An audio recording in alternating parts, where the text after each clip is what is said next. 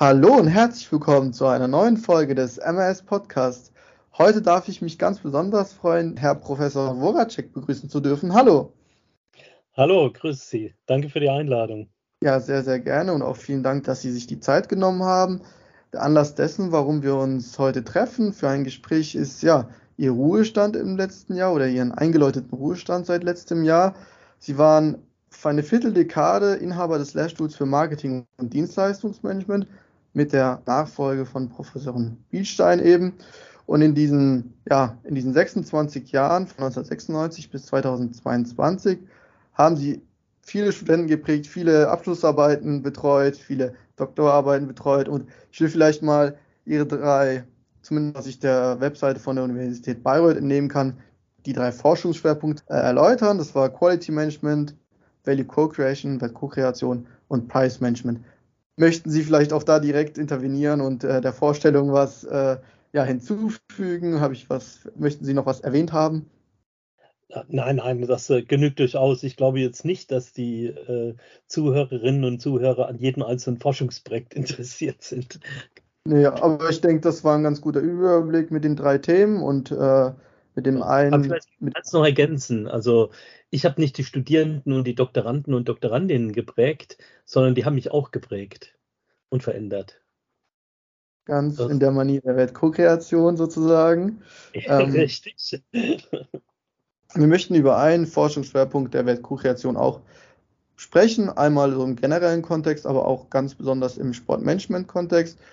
Und äh, für aufbauend möchten wir auch über den MOOC-Kurs sprechen. Das ist ein Akronym für Massive Open Online-Kurs. Ich selber habe den auch belegt und der ist auf der EDX-Plattform verfügbar. Da können eben Studierende oder auch Interessierte weltweit als Gasthörer kostenlos teilnehmen oder eben auch kostenpflichtig mit einem äh, Verify-Track und einem Zertifikat am Ende. Wie sind Sie denn auf die Idee gekommen, so einen, ja, ich sag mal, weltweit zugänglichen Kurs ja, zu gestalten, zu initiieren? Ich kann schon mal vorwegnehmen, dass es da um die Welt-Co-Kreation im Sportmanagement geht. Aber wie sind Sie denn überhaupt darauf gekommen? Ja, wie ich auf den Mur gekommen bin, ja, eigentlich ähm, über das Streaming von Vorlesungen. Das fand ich eigentlich nie gut. Ich kannte aus Amerika und von Harvard University vor allem äh, wirklich sehr, sehr gute Lehrvideos. Die gibt es auch in anderen Bereichen, kennt jeder von uns, ne? also den Harald Lesch zum Beispiel. Ähm, das sind sehr unterhaltsame Lehrfilme teilweise auch. Und äh, das ist etwas ganz anderes als das Streaming, gegen das ich mich immer gewehrt habe, weil ich mir gesagt habe, da lernt man eigentlich nicht richtig dabei. Denn äh, das Material muss ja didaktisch gut aufbereitet sein. Man, ne? Und äh, man merkt ja auch einen, einen, einen, sehr großen Unterschied zwischen einem Streaming und einem sehr, sehr guten Lehrvideo. Und ich habe gesagt, immer wenn ich mal die Gelegenheit hätte, einen guten Lehrvideo zu machen, dann wäre ich sofort dabei. Und äh, das haben viele Studierenden manchmal gar nicht so richtig verstanden, glaube ich, äh, weil die haben ja gerade auch, auch schon vor Corona diese Streaming-Angebote gefordert. Und äh, ich habe mir gedacht, aber lieber ähm, ein gutes Präsenzangebot als ein schlechtes Streaming-Angebot. Das war immer meine Meinung. Dann gab es aber dann äh, in der Hochschulleitung einmal die Idee, mit solchen internationalen Lehrvideos vielleicht auch Werbung zu machen, um internationale Studierende hier auch nach Bayreuth zu äh, locken, sozusagen zu attrahieren, die Universität etwas bekannter zu machen. Und da gab es eine Ausschreibung zwischen den Fakultäten und als ich das gesehen habe, war ich hellauf begeistert und habe gesagt, das muss ich unbedingt tun. Habe mich dann auch beworben und habe dann tatsächlich den Zuschlag bekommen, den ersten Lehrvideo hier sozusagen, den ersten MOOC an der Universität Bayreuth drehen zu dürfen. Ähm, da braucht man äh, das, was ich immer gesagt habe. Also wir Professoren halten uns ja schon immer für schlau, aber ich glaube nicht, dass ein Professor automatisch alles kann und schon gar kein, äh, äh, sagen wir mal, äh, guten Lehrvideo zu drehen. Da braucht man jemanden, der wirklich vom Film eine Ahnung hat, von der Vertonung. Man braucht auch Ahnung, wie man didaktisch etwas anders aufbereitet in so einem Lehrvideo, als man das üblicherweise in einem Seminar oder einer Vorlesung tut. Und die Hochschulleitung hatte eben das Angebot, dass man da so ein junges Team an die Seite bekommt, um das Ganze zu unterstützen. Und äh, ja, ich, wie gesagt, ich hatte mich beworben, habe das bekommen und muss sagen, das war eine der tollsten Erfahrungen in meinem ganzen beruflichen Leben. Sehr interessant, äh, sehr vielen Dank für diese Einblicke. Sie sind auch damit quasi Vorreiter gewesen. Ich habe nochmal nachgeschaut. Mittlerweile gibt es vier weitere MOOC-Kurse der Universität Bayreuth von äh, Biofabrication bis hin zu Economic History und Also sehr interessant. Ich habe auch mal so ein paar andere Kurse mir mal angeschaut. Also es ist wirklich toll, da auch von anderen Universitäten mal mitzubekommen, was die dann machen. Und ich denke, das ist auch eine sehr, sehr gute Werbung für unseren Standort, für unsere Universität Bayreuth. Ich habe ja schon vorweggenommen, dass es da inhaltlich um die Wert-Co-Kreation im Sportmanagement geht. Was bedeutet denn überhaupt erstmal Wert-Co-Kreation? Also zunächst mal, wenn Sie den MOOC ansprechen, wir waren wirklich überrascht auch von dem Erfolg. Der wurde also im ersten Jahr von über 90 verschiedenen Nationen angesehen und äh, auch gebucht, belegt und äh, viele haben auch ein Zertifikat gemacht. Und äh, das waren, glaube ich, äh, über 800 oder fast 900 Teilnehmer. Also es ist schon ein ganz enormer äh, Erfolg, äh, mit dem wir nicht gerechnet haben. Das mag auch an dem Thema liegen, denn Value Co-Creation mit Sport Management, da sind wir, glaube ich, an der Universität Bayreuth auch mit diesem Thema sehr, sehr gut positioniert. Denn äh, mit meinem ehemaligen Habilitanten und meiner Habilitantin, also Chris Horbel, ist äh, über Dänemark jetzt äh, an der Oslo-Universität gelandet, ist dort Professorin für Sportmanagement. Der Bastian Bob hat einen Lehrstuhl an der Universität äh, in Saarbrücken für Handelsbetriebslehre, interessiert sich aber immer natürlich noch für das Gebiet äh, Sportmanagement. Und äh, wir haben äh, eigentlich diesen Aufsatz damals äh, geschrieben, ähm, Value Co-Creation im Sportmanagement, im European Sport Management Quarterly. Und äh, die Idee kam eigentlich, äh, ja, ja, die hat eigentlich angefangen, das ist schon über 20 Jahre her, 15 Jahre her, weil wir mit den gängigen traditionellen Theorien im Sportmanagement nicht zufrieden waren. Sie kennen das ja auch. Ich glaube, Sie haben auch Sportökonomie studiert, oder? Ich bin im Master in Sportökonomie. Dann kennen Sie ja das, was üblicherweise in den, Lehrstu äh, in den Lehrbüchern steht. Sport ist ein Produkt, das Sportevent ist ein Produkt das man auf verschiedenen Märkten vermarkten kann. Da gibt es ein paar Besonderheiten. Also auf der Nachfrageseite sind halt viele Emotionen, Emotionen im Spiel. Auf der Anbieterseite ist halt vielleicht eine der Besonderheiten die Kooperenz. Das heißt, äh, man kann eigentlich so ein Sportevent, so ein Liga, ein Liga-Wettbewerb oder so, kann man eigentlich nur dann äh, produzieren, so in der traditionellen Logik, wenn äh, man auch mit den Konkurrenten kooperiert. Ansonsten kann das Spiel ja nicht zustande kommen oder der Wettbewerb nicht zustande kommen. Und da stellten die Sportökonomen immer den Spannungsgrad als das Besondere raus. Und da gibt es auch viele empirische Untersuchungen, die dann ähm, nachweisen wollen, dass der Spannungsgrad, je spannender so ein Wettbewerb ist, umso mehr Nachfrage wird dann auch herrschen. Mich hat das immer gewundert, dass es viele empirische Untersuchungen gab, die das bestätigt haben, aber auch welche, wo man das nicht gefunden hat. Da kann man immer, natürlich immer noch weitersuchen oder man kann sich auch mal hinterfragen, ist die Theorie überhaupt richtig? Und die haben wir eigentlich sehr früh hinterfragt. Und zwar ähm, hat das angefangen eigentlich mit auch einem Video, den wir damals gedreht haben. Wir haben äh, damals so aus einer amerikanischen Konferenz ähm, eine qualitative Methode mitgebracht, die nennt man Vide Videografie.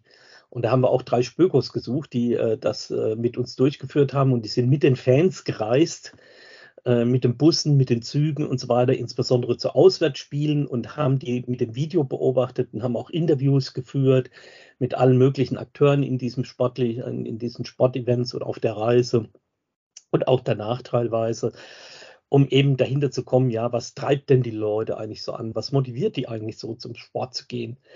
Und äh, das fanden wir dann eigentlich auch maßgeblich äh, bestätigt, dass es eben nicht der Spannungsgrad ist. Und äh, ja, wir haben auch äh, lange versucht, das, äh, das war gar nicht so einfach zu publizieren, wie das immer so ist, wenn man so gegen den Mainstream geht. Lange Rede, kurzer Sinn. Wir haben dann auch noch quantitative Studien hinterher gejagt, wo unsere Spökos äh, das äh, versucht haben nachzuweisen, dass eben äh, die Fans mindestens einen genauso großen Beitrag haben, wie eben das, was unten auf dem Spielfeld da stattfindet. Das ist uns auch mehr oder weniger gut gelungen. Und äh, inzwischen ist das auch publiziert, allerdings nicht in Sportmanagement Journals, weil das war da nicht so einfach durchzukommen, sondern wir haben das in Marketing Journals dann äh, ganz gut publiziert und äh, auch rezipiert. Also, wir waren irgendwann auf der Suche nach einer neuen, Theorie, auf eine, nach einer neuen Theorie und dann kam diese Service Dominant Logic und diese Wertkokreation, äh, wo es dann eben hieß, ja, es sind nicht nur die Anbieter, die sozusagen den Wert erstellen, sondern es sind auch die Kunden, die den Wert erstellen und viele andere Akteure. Und wir dachten, ja, das passt ja ins Sportmanagement eigentlich ganz perfekt und haben das eben aufgegriffen und haben das eben, äh, sagen wir mal, diesen Ansatz ja, so eine Art Übersetzung geschrieben mit zehn fundamentalen Prämissen sozusagen, wie das Wissenschaftler auch tun und haben das publiziert und das war eigentlich recht erfolgreich. Inzwischen gibt es viele Aufsätze zur Wertkooperation im Sportmanagement. Wir haben das auch weiterentwickelt. Die letzte Publikation mit dem Jeff Dixon, unserem Kooperationspartner an der La Trobe University, mit dem mein Kollege, mein früher Habilitant und heutiger Kollege, Professor Tim Ströbel, auch ein ganz tolles Programm aufgesetzt hat, nämlich ein, äh, ja, die haben da so ein äh, Joint PhD-Programm aufgesetzt, wo demnächst äh, hoffentlich äh, der, der erste Absolvent in diesem Joint PhD wieder ein Bayreuther sein wird. Ja. Äh, ich drücke jedenfalls dem Herrn Erski da ganz, ganz herzlich die Daumen dazu. Und mit dem haben wir dann auch das nochmal weiterentwickelt zum Ansatz äh, Sport Ecosystems und so weiter. Also theoretisch, das war die eine Schiene. Die andere Schiene, aber wie machen wir das praktisch anwendbar? aus diesem Ansatz Wertkokreation haben wir eben viele gute Ideen bekommen, weil einer der zentralen Gedanken ist ja, es ist ja gar nicht die Unterhaltung, die angeboten wird, sondern es sind die sozialen Interaktionen zwischen den Fans, zwischen Fans und Sportlern, zwischen den Fans untereinander, Fans und Zuschauer, auch zu den gegnerischen Fans, mit denen man so eine Hassliebe entwickelt. Ne? Man freut sich umso mehr, je mehr sich der Gegner eigentlich ärgert in so einem Spiel, das wurde damals mit der äh, Dissertation vom Herrn äh, Christian Durchholz eigentlich da nachgewiesen. Und so haben wir eine ganze Reihe an Dissertationen eigentlich gemacht und Forschungsprojekten aufgesetzt, äh, wo wir die, versucht haben, diese Logik der Wertkokreation, wie wir das heute nennen, eben so ein bisschen anwendungsorientiert zu machen. Und das ist, glaube ich, ganz gut gelungen. Und wenn man mit diesem neuen, mit dieser neuen Denkweise, äh, sagen wir mal, auf Sportmanagement-Probleme äh, zugeht, dann hat man plötzlich eine völlig andere Perspektive, die viel reichhaltiger ist, als wenn ich Sport nur als ein Produkt betrachte. Mhm. Sie haben gut äh, dargelegt, wie, äh, ja, warum das einfach so wichtig ist, aber können Sie vielleicht nochmal so in drei Sätzen sagen, warum jetzt die Logik der Wert-Co-Kreation für das Sportmanagement so wichtig ist? Also wir haben ja auch eine Gesellschaft, die sich zunehmend verändert. Wir haben verschiedene Problemfelder, zum Beispiel die Digitalisierung, wo, wie Sie sagen, mit der Wert-Co-Kreation einfach nochmal viel mehr ähm, ja, Möglichkeiten entstehen. Der Stichpunkt ja, äh, Digital Engagement Plattform ist ja quasi auch ähm, durch die Weltkuration wird das befeuert, dass man eben schaut, dass man ja, Konsumenten auf digital, auf Touchpoints zueinander bringt, mit den Fans untereinander, mit den Athleten, mit den Sportorganisationen. Aber wie, wieso ist das für das Sportmanagement so wichtig? Ich sehe, Sie haben gut aufgepasst in den Vorlesungen und Seminaren. In der Tat haben wir diese Logik der Wertkreation zu sogenannten Engagement-Plattformen erweitert. Wir sagen heute, ein Sportevent ist eine Engagement-Plattform, genauso wie das Sponsoring eine virtuelle Plattform ist, bei der die Leute sich engagieren können in unterschiedlichster Art und Weise. Das ist eine andere Logik. Das ist eine andere Logik als die der Sportprodukte. Wenn ich die Logik der Sportprodukte habe, dann glaube ich, dass der Anbieter, ne, die Sportorganisation sozusagen, ähm, die Ressourcen miteinander kombiniert, sodass das Produkt irgendeinen Wert hat, den man dann vermarkten kann. So nach der Logik der Wertkokreation entsteht aber der Wert nicht durch, durch die Produktion, sondern durch die soziale Interaktion vor allem. Und diese soziale Interaktion, da braucht es irgendein verbindendes Element. Und dieses verbindende Element nennen wir die Engagement-Plattform. Und dann ist die Rolle von dem Anbieter auch eine ganz andere. Ja, der muss sich nicht nur darum kümmern, dass die Produktqualität sozusagen sehr gut ist, sondern bei einer Engagement-Plattform muss er zunächst mal der verantwortliche Manager oder die verantwortlichen Manager müssen zunächst einmal äh, den Zugang regeln. Das heißt, wen lasse ich denn überhaupt auf mein sportliches Event zu, auf meiner virtuellen Plattform?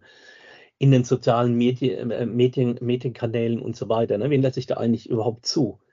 Ähm, um das am Anfang ein Beispiel mal deutlich zu machen, die Hooligans versuchen sie vielleicht auszusortieren, wenn sie keine Gewalt im Sportevent haben wollen. Ne? Weil sie vielleicht eher äh, Familien adressieren. Und so ein Familienvater wird auch nicht gerne von den Hooligans verkloppt, äh, um das mal ganz äh, deutlich zu sagen, und äh, empfindet halt in diesen Prügeleien anders als ein Hooligan vielleicht keinen Wert. Und äh, ja, man kann ja nicht sagen, dass den Hooligans äh, der, der Spaß dabei abgeht, sondern das ist ja eine, eine zutiefst subjektive Sache, an was ich äh, im Einzelnen Freude sind, mhm. empfinde. Das heißt, die eine zentrale Rolle ist Zugang gewähren und die andere ist, wie ermögliche und vereinfache ich sozusagen, dass die Akteure, die da drauf sind, die Fans, die Zuschauer, die Politiker, äh, alle, die eben an diesem Sport interessiert sind, wie ermögliche und vereinfache ich denen eigentlich, dass sie Wert kreieren mit der Hilfe der anderen durch die soziale Interaktion. Das ist so mhm. das, äh, das, das, sind so die wesentlichen Rollen. Und das ist ein ganz anderer Gedanke dann auch.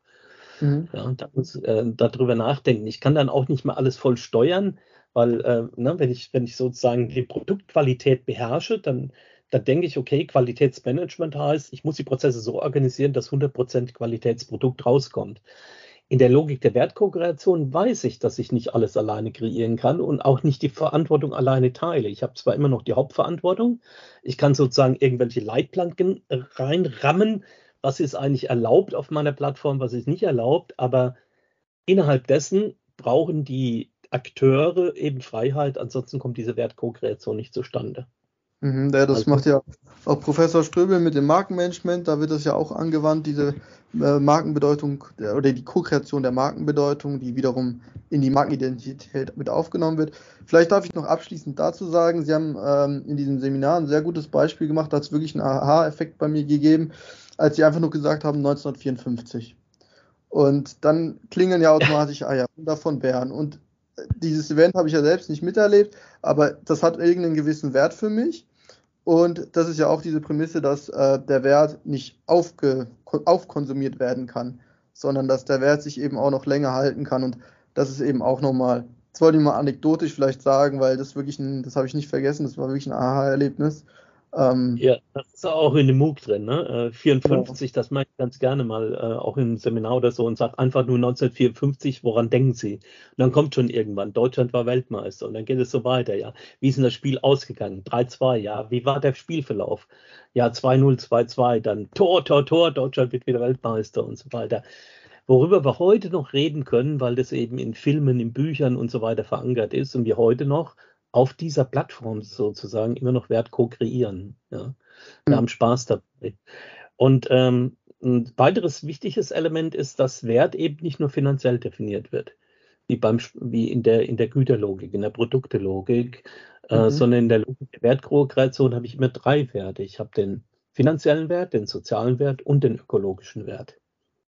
Und das mhm. wird heute immer wichtiger, weil heute auch, äh, sagen wir mal, durch die europäische Gesetzgebung die Sportunternehmen eigentlich immer mehr gezwungen sind, auch äh, über ökologische Werte zu berichten. Also wie über die, ne, wie, wie, wie kann man, wie kann man da äh, seinen Beitrag eigentlich leisten zur gesamten Gesellschaft? Ich meine, die sozialen Werte haben im Sport schon immer eine Rolle gespielt, aber die ökologischen Werte eben nicht. Und das wird eben auch in Zukunft kommen.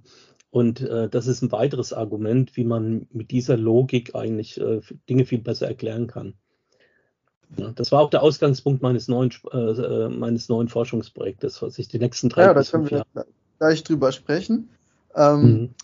Wir haben jetzt viel über die Wertkreation gesprochen. Vielleicht, ja, mit dem Ruhestand haben Sie ja vielleicht noch weitere Interessen, weitere Forschungsprojekte, andere Orientierungen, die vielleicht nicht mehr so mit den dienstlichen Verpflichtungen der Universität Bayreuth ja verbunden sind. Also haben Sie vielleicht noch jetzt im Zuge des Ruhestands ja, andere Interessen, andere Aktivitäten, andere Forschungsprojekte, die vielleicht thematisch aufbauen, aber doch in eine andere Richtung gehen. Das haben Sie schon ein wenig angedeutet.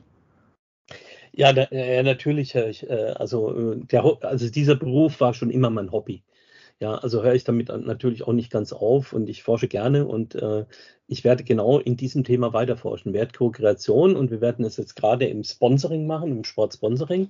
Da haben wir das ja schon die letzten drei bis fünf Jahre gemacht. Da sind ja auch zwei Dissertationen daraus entstanden, ähm, weil ich glaube, dass äh, die Lehrbücher da wirklich äh, zum Teil neu geschrieben werden müssen.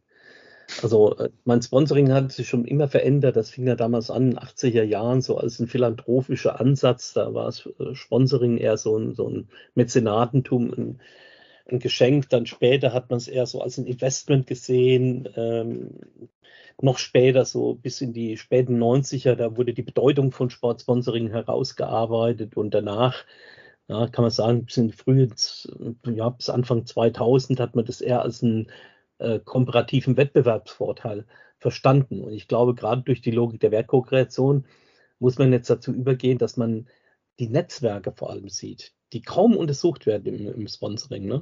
Wenn Sie sich mal angucken, Bayern München, also wie viele Sponsoren die eigentlich haben. Im Englischen, im Deutschen kenne ich jetzt keinen passenden Begriff, nennt man das Roaster, ja. Mhm. Und auf der anderen Seite, wie viele Unternehmen, wie viele unterschiedliche Sponsoring-Aktivitäten da haben, da nennt man das Portfolio. Und ähm, ähm, wenn Sie das mal sehen, ähm, das kann ja, da kann das mit dem Sponsoring Fit ja zum Beispiel gar nicht so äh, immer, immer hinhauen. Mhm. Wenn Hallo bei Bayern München genau den gleichen Wert hat wie Qatar Airlines und äh, dann noch vielleicht irgendeine Biermarke und noch Allianz oder was weiß ich, äh, das fällt mir immer schwer zu glauben, dass das dann immer genau ein Fit zu all diesen Sponsoren ist. Also ähm, und äh, ich glaube, da, da, gibt es andere Effekte, warum man das tut. Und genau das haben wir auch in den letzten Jahren versucht zu untersuchen. Na, da werden und wir uns noch. In, in, Zukunft will ich das Thema äh, ökologische äh, Nachhaltigkeit im Sponsoring, weil ich glaube, das wird über die Unternehmen und die Gesetzgebung, dadurch, dass man das jetzt berichten muss, in den Jahresabschlüssen auch berichten muss, mit Kennzahlen unterlegen muss, wird dieses Thema kommen. Äh, das habe ich vor drei, vier, fünf Jahren schon äh, immer in den Vorlesungen erzählt, dass das kommen wird. Und heute merkt man das auch in der Praxis. Ich bin ja immer noch in der akademischen Weiterbildung. Da haben wir jetzt schon zwei, drei Masterarbeiten, die sich genau fürs, äh, dafür interessieren. Also wie mhm. man, äh, welchen Einfluss äh, Sustainability auf das Sportsponsoring hat. Ja, sehr, sehr, sehr interessant. Da werden uns noch viele hoffentlich spannende Erkenntnisse ja, präsentiert werden und ähm, dass wir da auch noch einige Learnings mitnehmen können. Wir sind leider thematisch an ein Ende gekommen. Wir haben immer auch ein zeitliches Limit hier. Aber wir haben noch das Format der Schnellfragen. Also das sind entweder oder Fragen und Sie müssen sich eben so schnell wie möglich für eine der beiden Optionen entscheiden. Sind Sie bereit? Äh, ja. Wein oder Bier? Wein. Neuseeland oder Norwegen? Oh, beides. beides. Frankfurt oder Bayreuth? Bayreuth. Und zuletzt Dienstleistungsmanagement oder Sportsmanagement? Sportmanagement.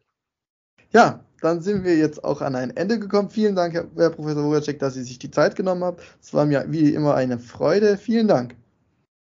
Ja, gerne. Vielen Dank auch.